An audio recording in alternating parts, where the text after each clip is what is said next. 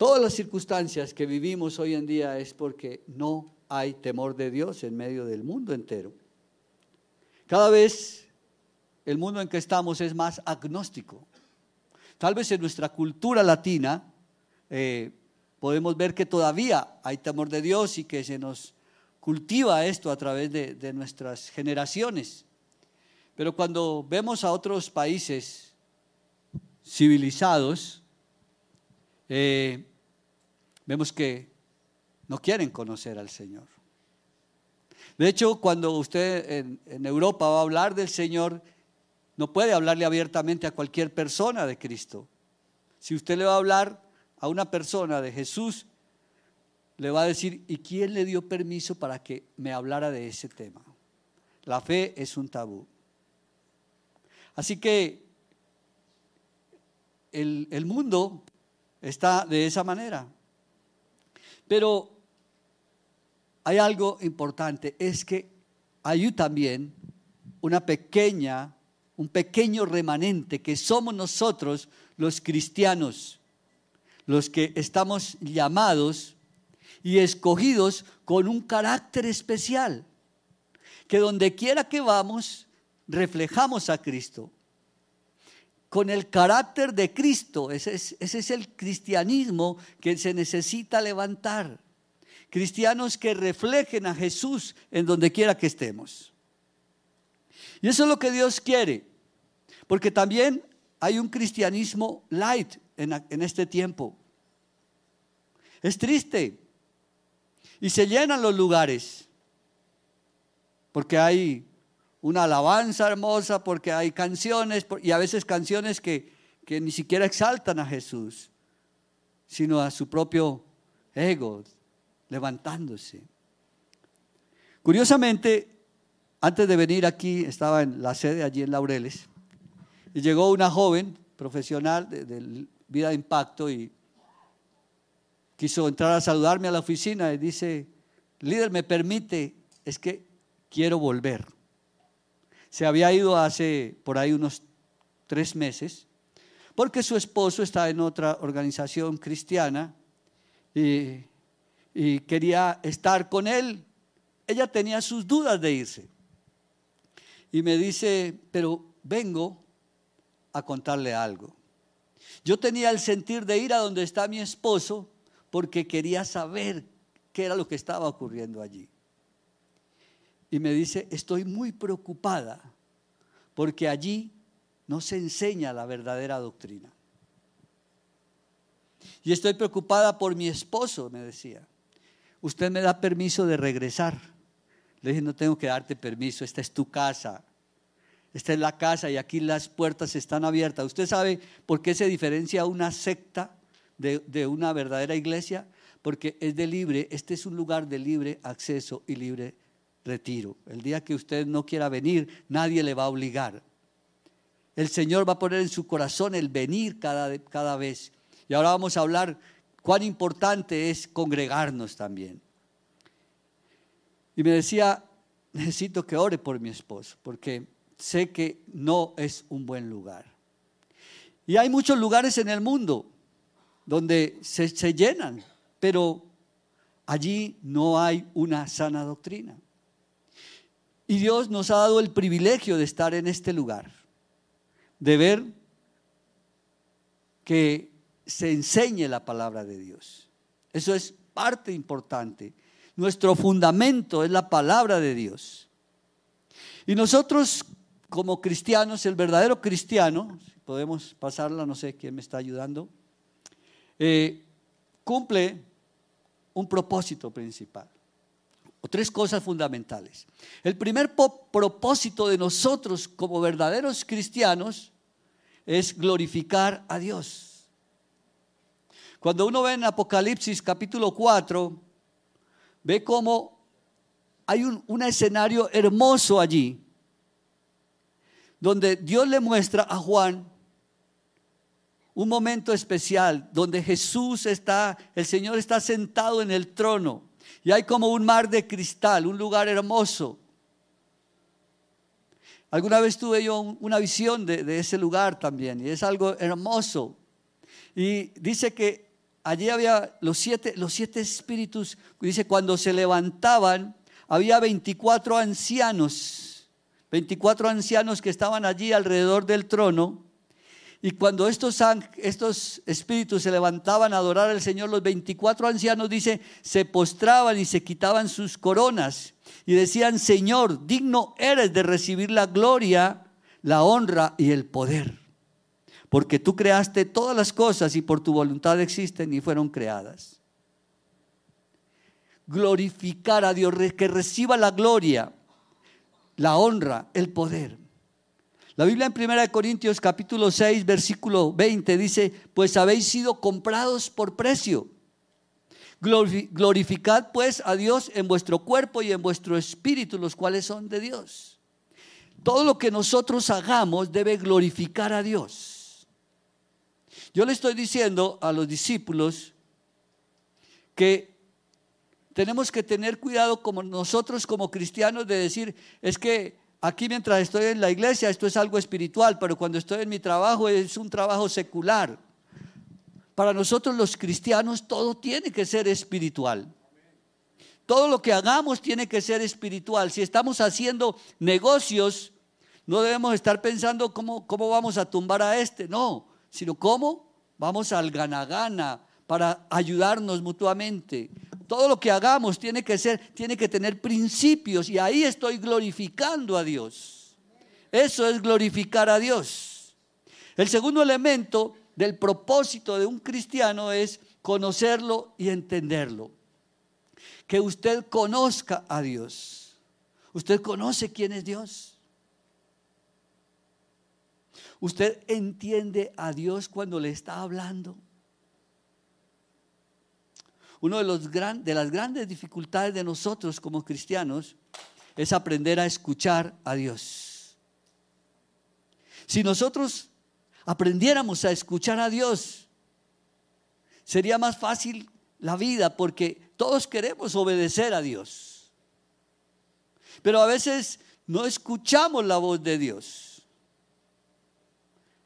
Que no le pase como alguna vez que yo quise decir que estaba escuchando la voz de Dios. Estaba jovencito y me estaba enamorando de una chica. Entonces le decía yo, Señor, yo quiero saber que, ella es la mujer para mí. Y le puse señales y se cumplieron las señales. Y un día leí una porción de la escritura en el libro de Isaías y dije, Señor, esa es para mí. Eso es para mí. Y mentiras, ¿cuánto me equivoqué yo? A punto que me fui a Israel, con, estábamos de novios, me fui a Israel que íbamos a hacer los votos en Caná de Galilea. Yendo por allá en Florencia, Italia, se empezó a dañar todo. Se empezó a dañar todo. Empezamos a pelear, empezó la situación difícil.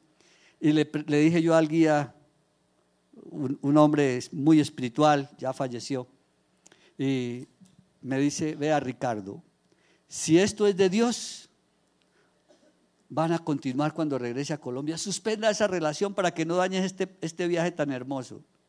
Y si esto es de Dios, eso va a continuar. Y efectivamente hicimos eso. Cuando llegué aquí a Colombia se acabó todo. No sabía que Dios me tenía una hermosa paisa aquí en Medellín. ¿sí? Hermosas son las paisas, sí. Y no escuché la voz de Dios. Yo creí escuchar la voz de Dios. Pero hubo una oportunidad en que sí escuché claramente la voz de Dios. ¿Sí? Aprender a conocerlo y entenderlo. En la medida en que vamos madurando y participando y congregándonos y estudiando y haciendo finanzas crown y haciendo la capacitación, el liderazgo, vamos agudizando nuestro oído para escuchar a Dios. Yo trabajé como ingeniero en, mi departamento, en el Casanare, la gobernación, y en esa época, la época de la violencia difícil, yo estaba allí ya como secretario de Obras Públicas encargado y secuestraron a mi padre. Fue un momento muy difícil, muy difícil. Le dije al gobernador, pasó esto, en aquella época si pagábamos rescate era un delito y bueno, era, la situación era difícil. Le dije, pasó esto, quiero pedirle permiso. Dijo, váyase tranquilo, delegue aquí a alguno de los ingenieros y, y váyase.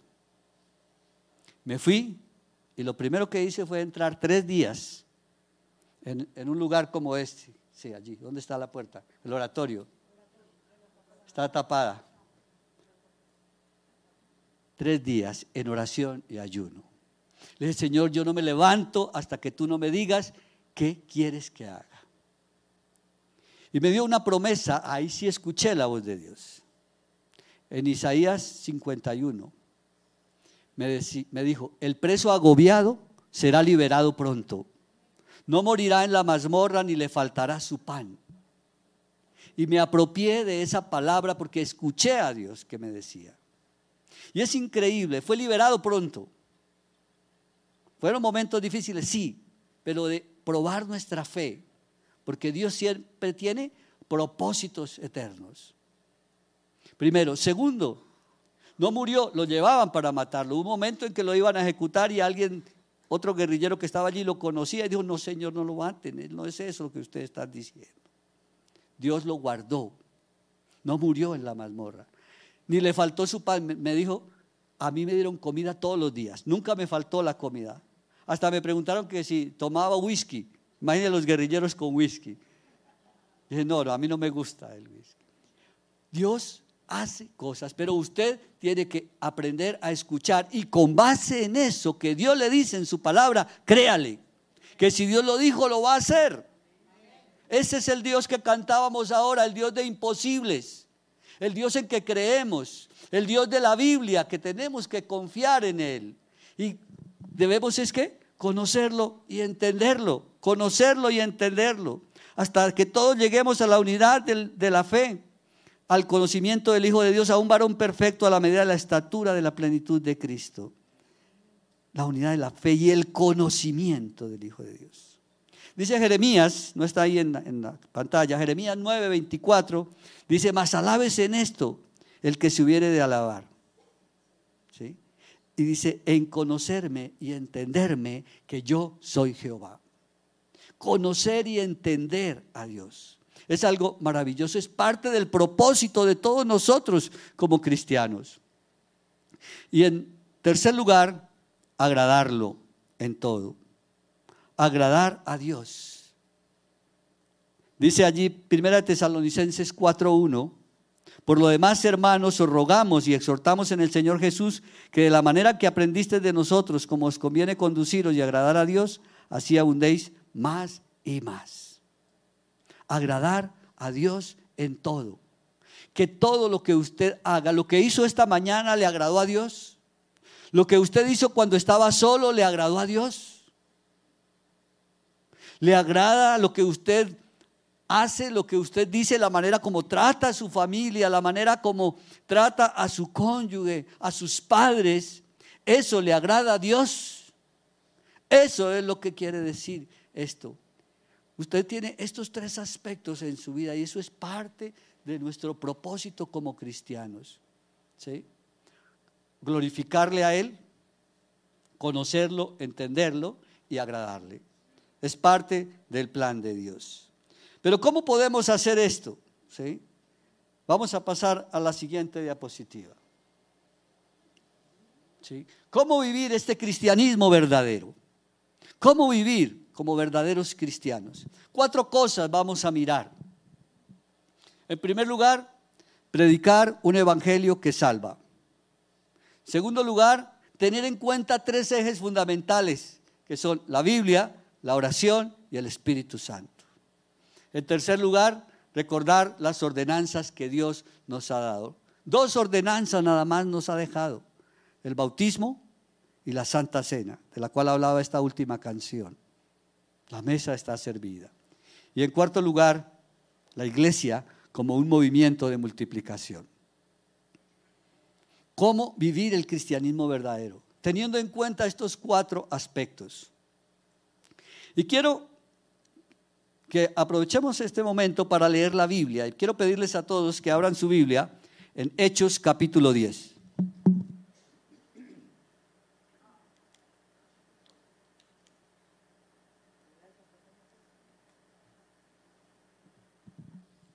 Quiero invitar a, Neco y a Joseph, por favor. Bueno, Joseph, te, quedas aquí en esta esquina. Neco, por favor. Edgar, te haces a este lado. Esta lectura que vamos a hacer de la Biblia es un poquito larga porque vamos a leer todo el capítulo 10, pero yo quiero que ustedes sigan la, la lectura. ¿Estamos? Voy a hacerles un, un- así un encuadre. Hay dos ciudades costeras en Israel. La una se llama Cesarea o Cesarea, Cesarea. Y eh, la otra ciudad es Jope. Y entonces, vamos a decir que aquí está Cesarea. Y que a Neco le vamos a cambiar el nombre en esta hora, por este tiempo te vamos a llamar Cornelio. Saluden a Cornelio.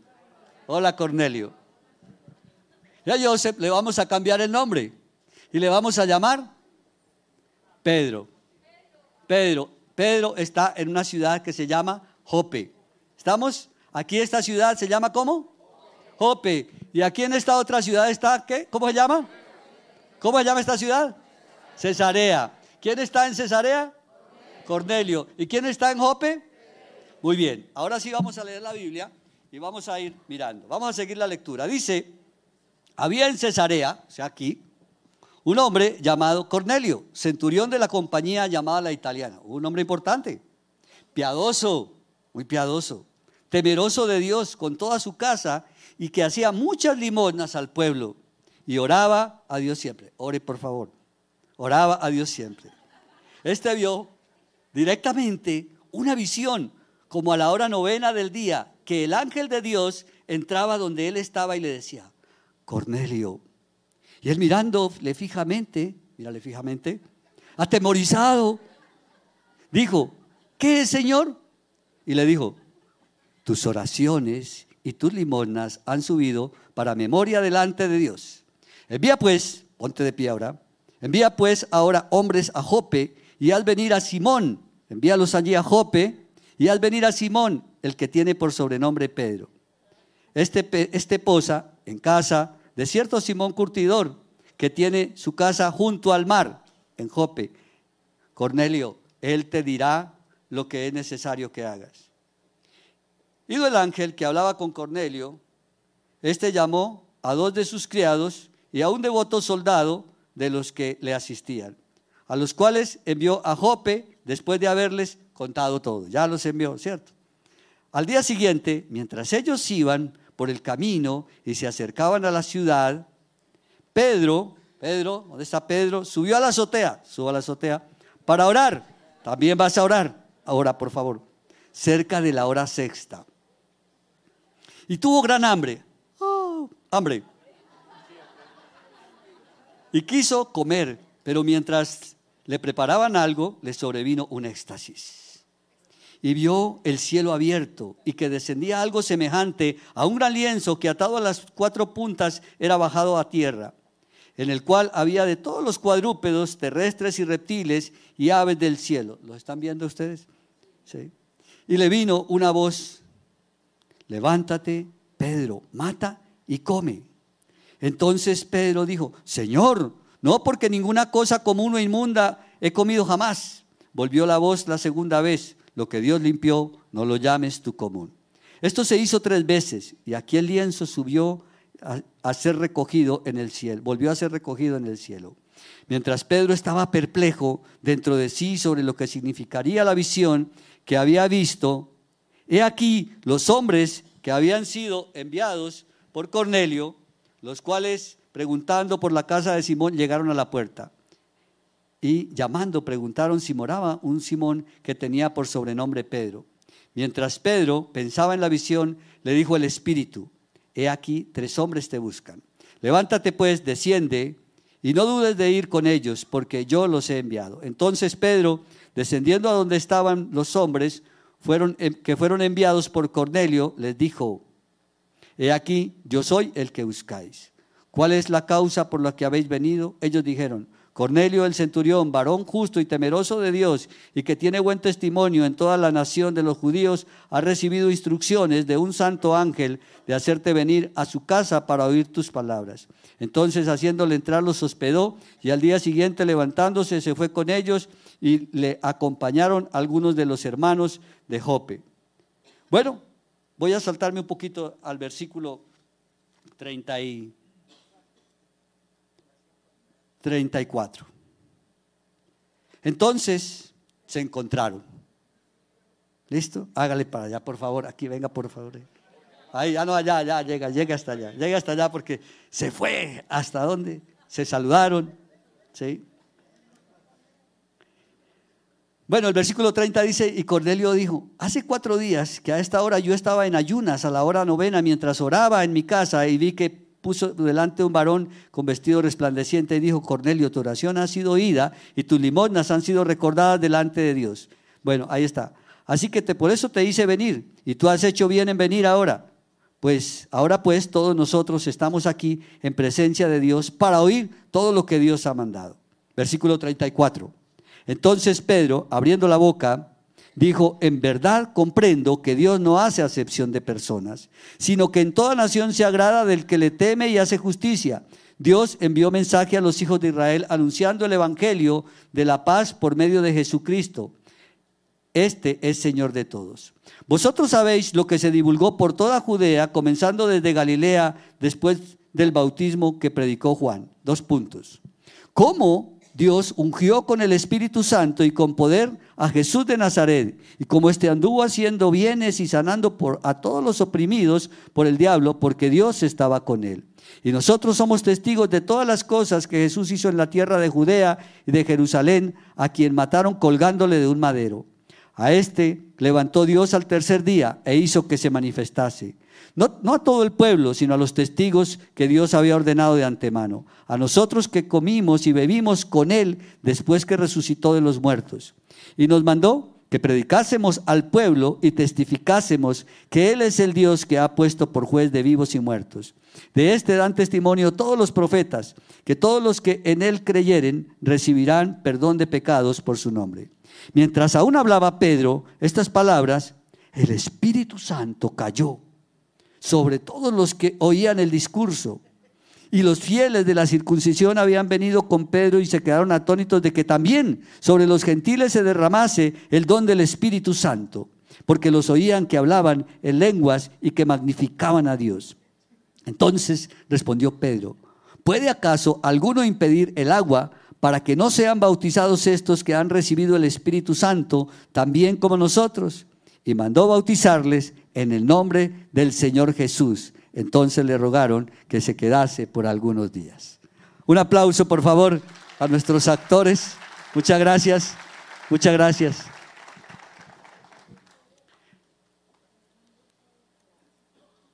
Es tan largo este capítulo que quería dramatizarlo un poquito y para que comprendiéramos un poco lo que dice la escritura.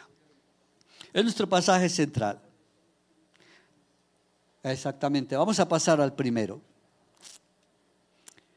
En primer lugar, predicar un evangelio que salva.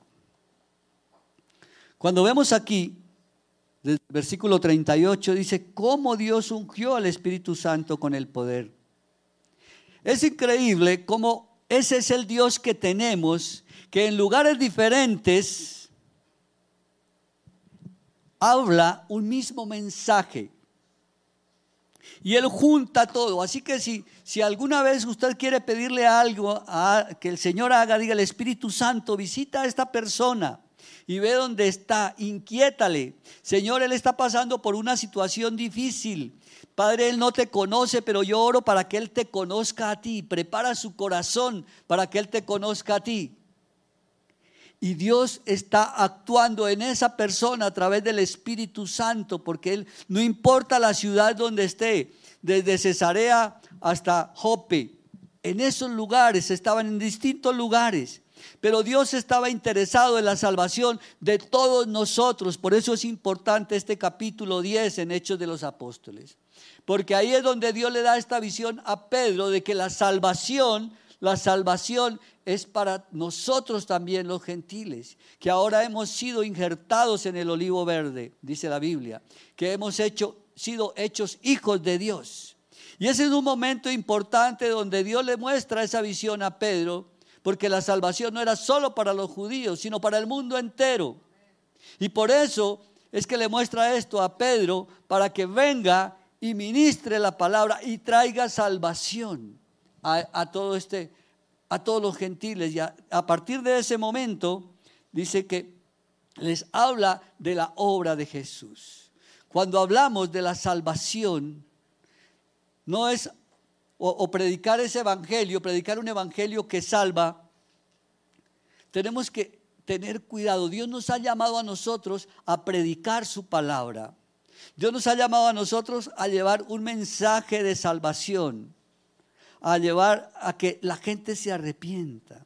Pero a veces nosotros no llevamos el evangelio como debe, dice el Señor que lo debemos llevar. De pronto le decimos, ve, reciba a Jesús para que se le arreglen sus problemas.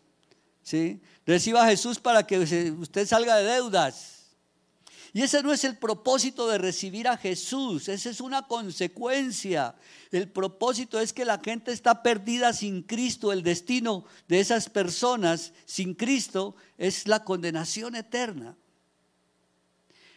El propósito es que esas personas reciban salvación. Así como todos los que estamos aquí en este lugar, espero, si usted vino por primera vez, invite a Jesús a su vida. Para que realmente Él haga de usted una nueva criatura y haga esa obra poderosa en su vida de transformación, pero por lo que hace Jesús en el corazón de cada uno, por esa obra que Jesús hizo, ¿sí? Nos mandó que predicásemos al pueblo, dice el versículo 42, y testificásemos que Él es el Dios que ha puesto por juez de vivos y muertos. El Evangelio es poder de Dios para salvar. No son las estrategias ni las formas. Esas son maneras, pero el Evangelio no debemos adornarlo.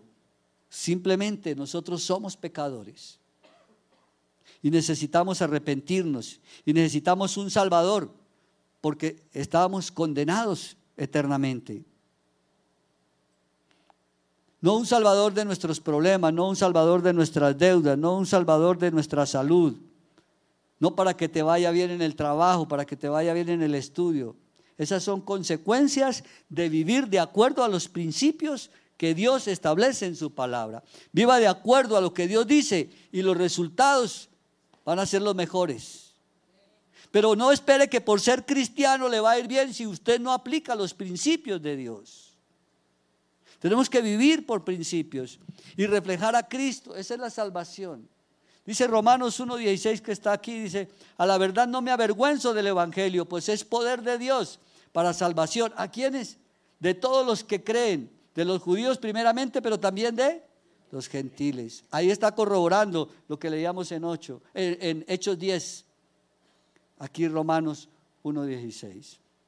La pregunta entonces es, ¿por qué nos sentimos tentados a adornar el Evangelio para que las personas reconozcan a Jesús.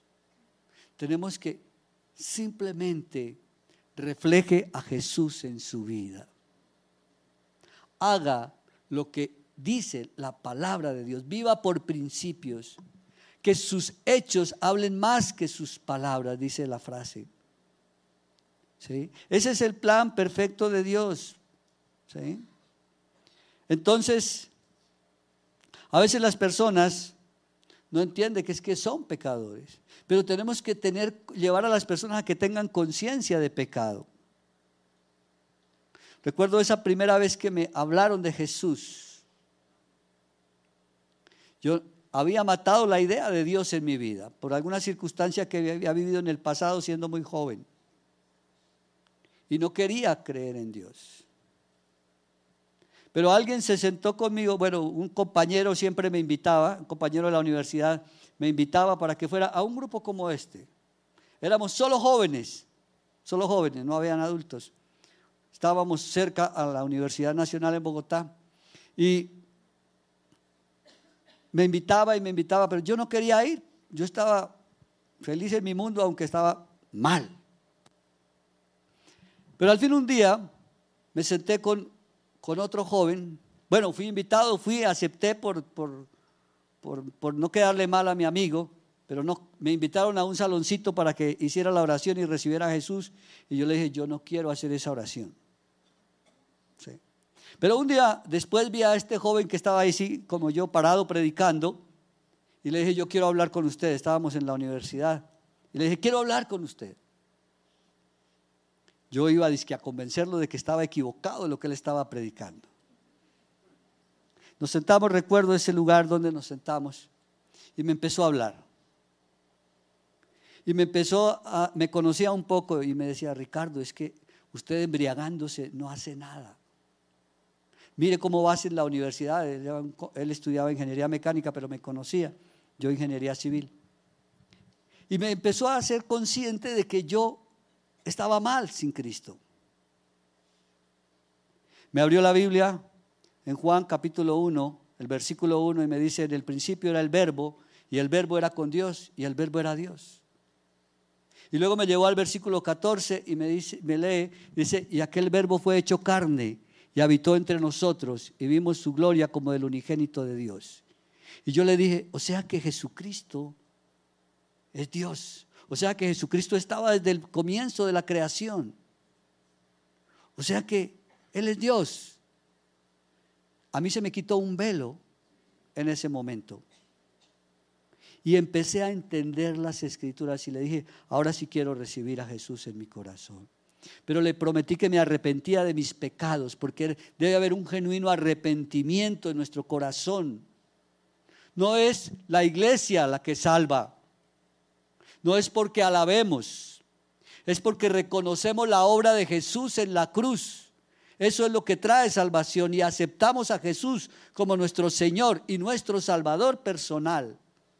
Ahí está. Y ese es lo, que, lo primero que tenemos que predicar que la gente sea consciente de que ese mundo en que está viviendo no es agradable delante de Dios. Arrepentíos y convertíos para que vengan de parte del Señor tiempos de refrigerio. Eso es lo que Dios quiere. Démosle un aplauso al Señor porque es lo que quiere traer a nuestra vida.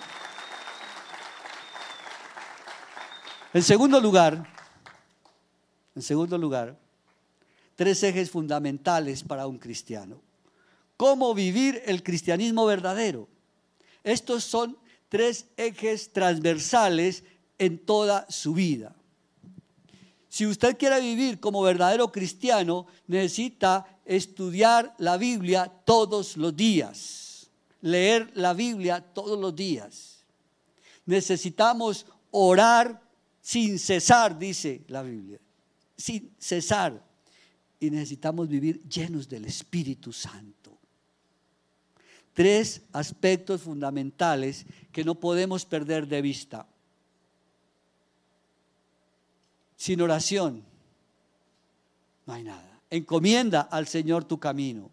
Confía en Él y Él hará. Eso es lo que dice. Ore en todo momento. Si está, si está en cualquier circunstancia, encomiende al Señor su camino. No importa su trabajo, su estudio, lo que sea. Y Dios va a hacer milagros, ahí sí. Pero que la palabra de Dios more abundantemente en nuestros corazones.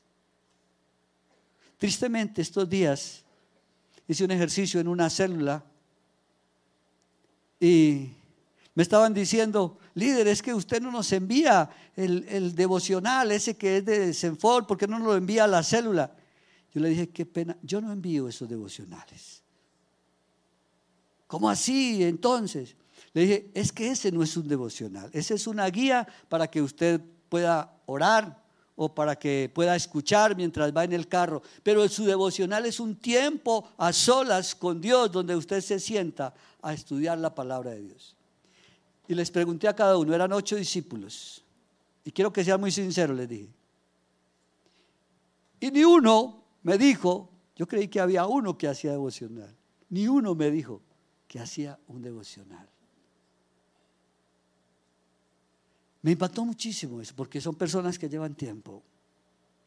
Y, yo me ponía a mirar a uno, al otro, sí, su situación, tata, ¿por qué no hay resultados? ¿Cómo estamos viviendo el cristianismo? Les puse la tarea y a los ocho días todos me trajeron el devocional hecho. Y empiezan a ver, porque es que esa es la manera, estos son aspectos fundamentales, la oración, la palabra de Dios, el Espíritu Santo, perdón, es fundamental. Vemos aquí cómo ese fue un momento que todos fueron llenos del Espíritu Santo. Y la vida llena del Espíritu Santo nos guarda de tantas cosas, de tantas tentaciones que hay en este mundo. Hay tanta cosa que si usted no vive lleno del Espíritu Santo, usted se deja desviar. Recuerden que Jesús mismo estuvo en el, en el desierto, estuvo en ayuno, en oración y lleno del Espíritu Santo, dice. Fue llevado por el Espíritu al desierto y fue tentado. Pero no se dio a ninguna de las circunstancias que el enemigo le estaba proponiendo. ¿Por qué? ¿Porque era Dios? No, porque estaba lleno. Él fue similar a nosotros en todo, menos en el pecado, dice. Pero fue hombre y entendió cómo, cómo vivimos los hombres. Orar para que Él conozca mi realidad. Jesús nos modeló, siendo temprano, siendo muy de mañana. Jesús nos modeló. Se iba al monte a orar, siendo aún muy oscuro, dice, y allí oraba. ¿Cuánto tiempo? A veces pasaba toda la noche, esa vez que mandó a los discípulos adelante en la barca y él se fue al monte a orar, ¿se acuerdan? Y entonces, o el momento en que iba a decidir quiénes iban a ser sus, sus doce, se fue al monte a orar para tomar grandes decisiones. Ore a Dios, ore a Dios, que Él conozca su humanidad, que conozca su realidad y dígale, Señor, tengo miedo, dígale, Señor, me pasa esto, no soy capaz, ayúdame. Y Dios le ayuda. Oración. Segundo, leer la Biblia para conocer la voluntad de Dios. Leer la Biblia, es necesario que nosotros leamos la palabra de Dios. ¿Sí? Toda la escritura es que inspirada por Dios y útil para enseñar, para redarguir, para instruir en justicia, a fin de que todo hombre de Dios sea perfecto, enteramente preparado para toda buena obra. Toda la escritura es inspirada.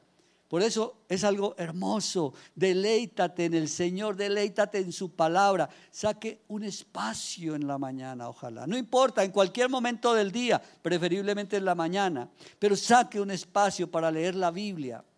Eso es fundamental y deje que el Espíritu Santo se mueva dentro de ti para vivir la vida cristiana y poder agradar lo que es parte de los tres propósitos que vimos al comienzo.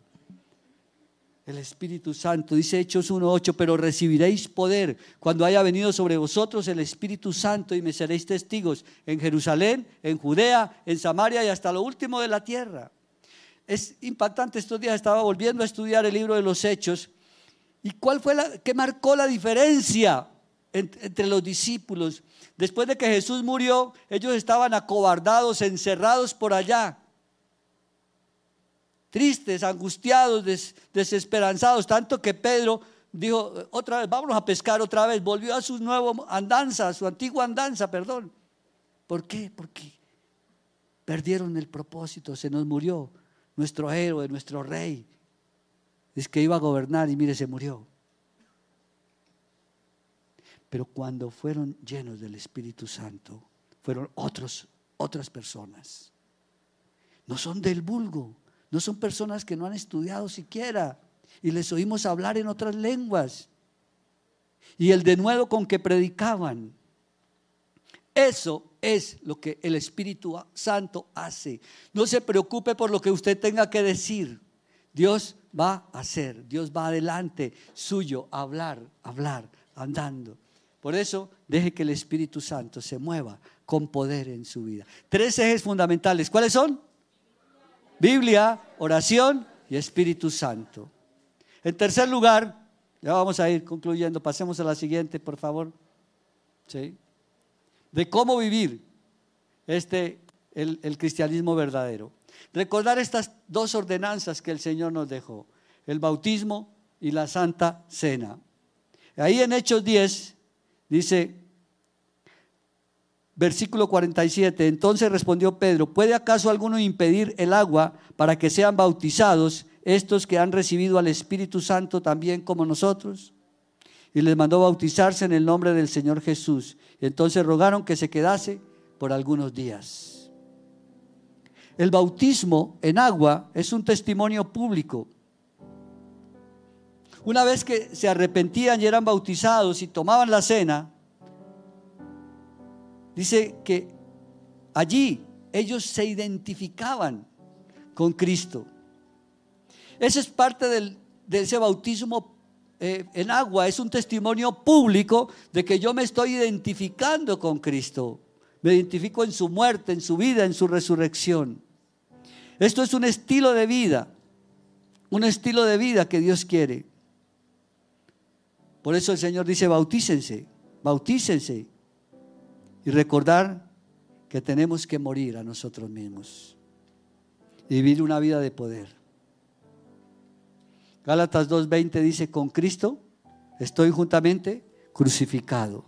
Y ya no vivo yo, más vive Cristo en mí. Y lo que ahora vivo en la carne, lo vivo en la fe del Hijo de Dios, el cual me amó y se entregó a sí mismo por mí.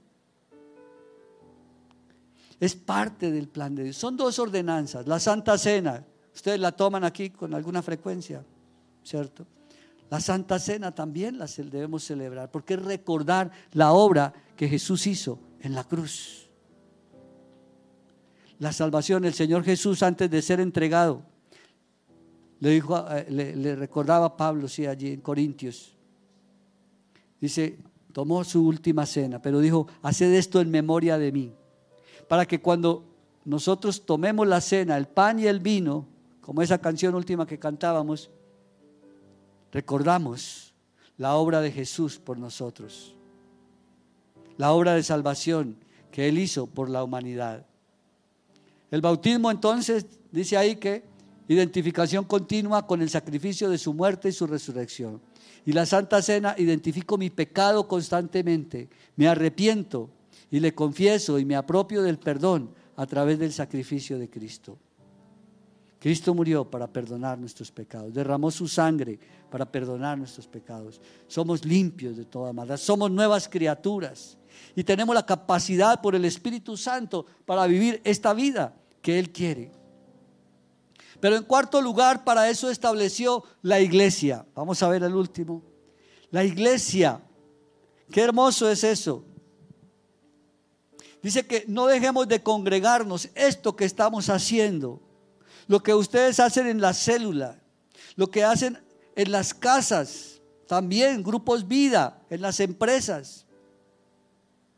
En un futuro no, no muy lejano, seguramente que vamos a tener que hacer empresas, perdón, iglesia en las empresas. Vamos a tener que hacer iglesia en las casas, porque el cristianismo está siendo perseguido. Pero en donde quiera que que haya un discípulo, hay un misionero. Dice, esa es una frase del líder Pablo, ¿no? En donde quiera que haya un discípulo, hay un misionero. En donde quiera que usted esté, va a haber un grupo vida. En donde quiera que usted esté, va a haber una iglesia en su casa. Porque allí se glorifica el nombre de Dios.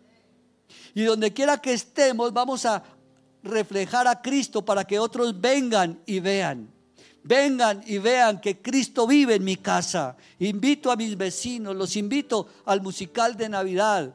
Los invito a las diferentes actividades que tenemos. El año entrante van, van, a venir nuevamente los canadienses, van a venir líderes de influencia para que impactemos también a los líderes de influencia de nuestra ciudad que tanto necesitan. ¿Sí? Todos, a todos soy deudor, dijo el apóstol Pablo. Así que necesitamos fortalecernos. La iglesia cumple un papel preponderante en medio de la sociedad. La iglesia sostiene y defiende la verdad. Si no existiera la iglesia, el mundo sería un caos. Si no estuviera el Espíritu Santo aquí, ahí sí que sería peor. Los discípulos se pueden desviar solos fácilmente. Dios nos hizo para vivir, ¿cómo? En comunidad. y para dejarnos aconsejar por la palabra de Dios a través de otros líderes. En la iglesia nos exhortan, ¿sí? Y nos llevan a vivir acorde a los principios bíblicos. Nos enseñan el movimiento de la multiplicación espiritual. Debemos seguir multiplicándonos mediante ese proceso de discipulado, discipulado que trasciende, es lo que el énfasis que vamos a hacer el próximo año. Cada uno de nosotros somos discípulos de Jesús, pero estamos invitados y llamados como iglesia a formar parte de un movimiento de multiplicación, a estar en una célula. Esta es la manera como podemos vivir el verdadero cristianismo. Vamos a poner la última diapositiva para que recordemos cuáles son estos cuatro aspectos. Concluyendo, predicar qué? Primero, un evangelio que salva. Así vamos a vivir como verdaderos cristianos. Recuerde, recuerde estos tres ejes fundamentales. Biblia, oración y Espíritu Santo. Ejes transversales en todo lo que usted haga. En todo lo que usted haga. Todo lo que usted haga de ahora en adelante va a ser espiritual. Recuerde, hay una frase en el Antiguo Testamento que a mí me impacta la atención. Se llama, ¿a cómo se le dice a Dios? El que me ve. El que me ve. Así era un nombre de Dios en el Antiguo Testamento. Y saben que Dios te está viendo en todo lugar. Cuando tú crees que estás solo, ahí está Dios. Él te está viendo y Él conoce hasta los más íntimos pensamientos. Más vale que nos abandonemos en las manos de Dios y le digamos, Señor, queremos vivir esa vida de poder que tú nos ofreces. Queremos vivir de esa manera, ¿sí? Recordando esto cada vez que nos congregamos, identificándonos con la obra de Jesús con su muerte y su resurrección. Pero recordando que somos iglesia y que como tal Dios nos ha llamado a crecer, a multiplicarnos, a que cada sábado todos estos lugares se llenen. Dios nos ha dado aquí en el CGC un hermoso lugar, un hermoso lugar, muy cómodo, pero para que invitemos a nuestros vecinos, a nuestros amigos y que se conviertan en discípulos de Jesús también para predicarles ese evangelio que salva, la salvación de Cristo. Vamos a poner de pie y vamos a orar, por favor.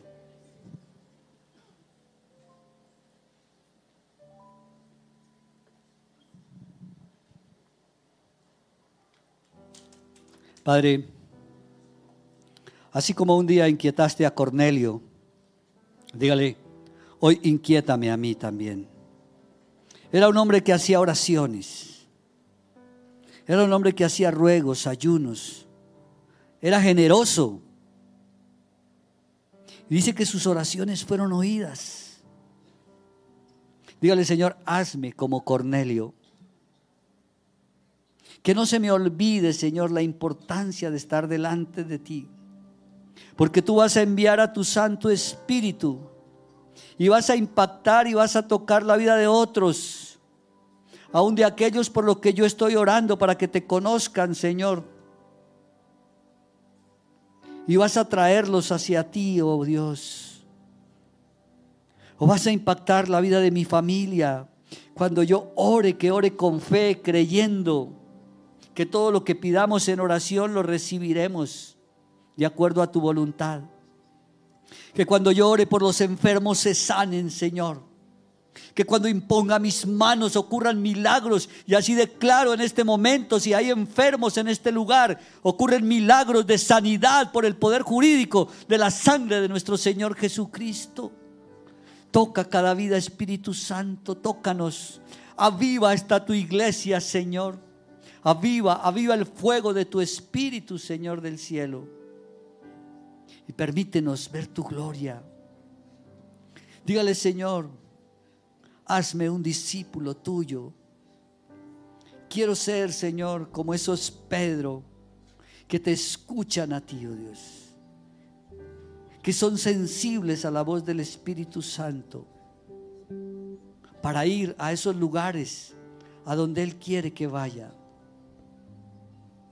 Dígale, Señor, úsame para predicar tu palabra a mi familia Tal vez hay algunos de tu familia que no conocen al Señor.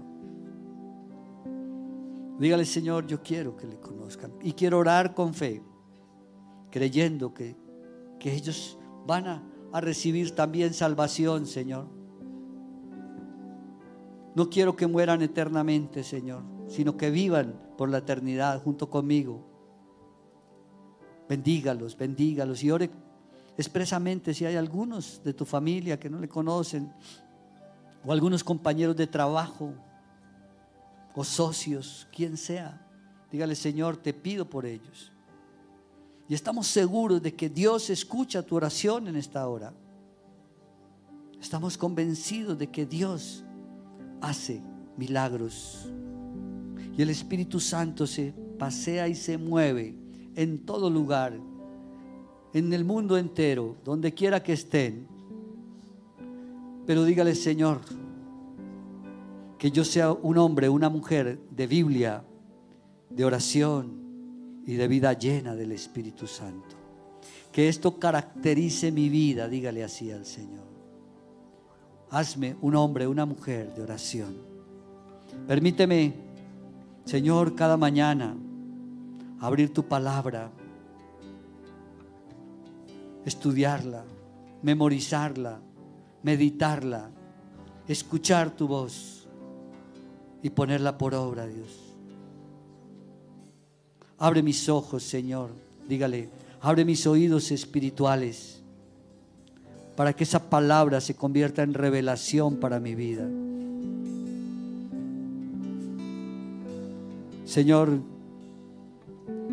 y que cuando cierre mis ojos para orar, yo crea que tú estás ahí. Porque es necesario que crea que le hay y que es galardonador de los que le buscan. Y tú que estás allí en casa, en el lugar donde estés conectado también, ora a tu Padre Celestial. Él dice, entra a los secretos. Si estás en tu habitación, ora a tu Padre que está en los secretos. Y tu Padre que está en los secretos te recompensará en público. En el lugar donde estés. Aquí en este lugar clamamos, Señor, haznos hombres y mujeres de oración que oramos con fe, creyendo. Señor, y permítenos experimentar la llenura del Espíritu Santo. Si confesamos nuestros pecados, podemos pedir la llenura del Espíritu Santo. Pídala. Pida, dígale, Espíritu Santo, ven y lléname. Y ahora dígale, Señor, yo quiero caminar en el Espíritu también que donde quiera que vaya, después de salir de este lugar, que no se me olvide, Señor, que tú estás conmigo y que el Espíritu Santo está conmigo. Que no se me olvide que todo lo que yo haga sea espiritual, dígale así al Señor. Mi trabajo, mi estudio, mis negocios, en mi casa, que todo sea espiritual, Señor. Que deje que los principios tuyos gobiernen mi vida, mi familia, Señor. Eso que está escrito en tu palabra. Gracias